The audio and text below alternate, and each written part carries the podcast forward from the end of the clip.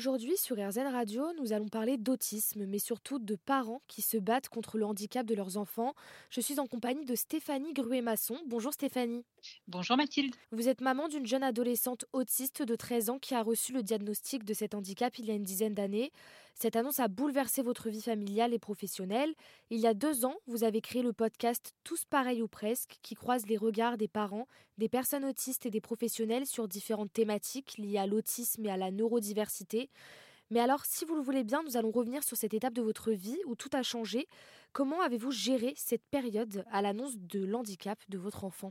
Bah, ça a été euh, une, déflagration en fait dans notre vie de famille, dans ma vie de maman. Euh, on s'y attendait pas vraiment. On n'avait nous-mêmes pas forcément décelé euh, euh, très consciemment, en tout cas, des choses euh, chez, ma fille qui auraient pu laisser penser à des troubles autistiques. Ce qui, découle derrière, c'est beaucoup de choses d'un côté qui s'écroulent, toutes les projections qu'on peut faire pour son enfant quand, on s'imagine que voilà, c'est un enfant qui va grandir comme les autres.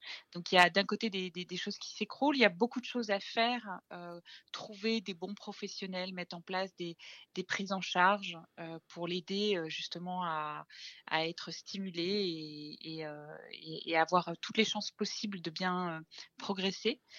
Ensuite, il faut s'atteler à la préparation de, de, l'école. Rentrer dans, dans le monde de l'école, c'est pas évident pour un enfant qui a ce profil-là.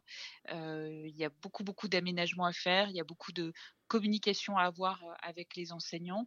qui est le plus flagrant aussi, c'est une sensation tout d'un coup d'isolement très fort parce que on, on, tombe dans un monde parallèle, on se sent vraiment assez seul dans cette situation et, voilà avec plus beaucoup de vie sociale et, et, plus du tout la même vie que les autres parents de l'école les amis, l'entourage, etc. Donc un, un fort sentiment d'isolement social. Merci à vous Stéphanie pour ce témoignage. Vous êtes la créatrice du podcast Tous pareils ou presque, qui croise les regards de parents, de personnes autistes et de professionnels sur l'autisme que l'on peut retrouver sur toutes les plateformes de podcast.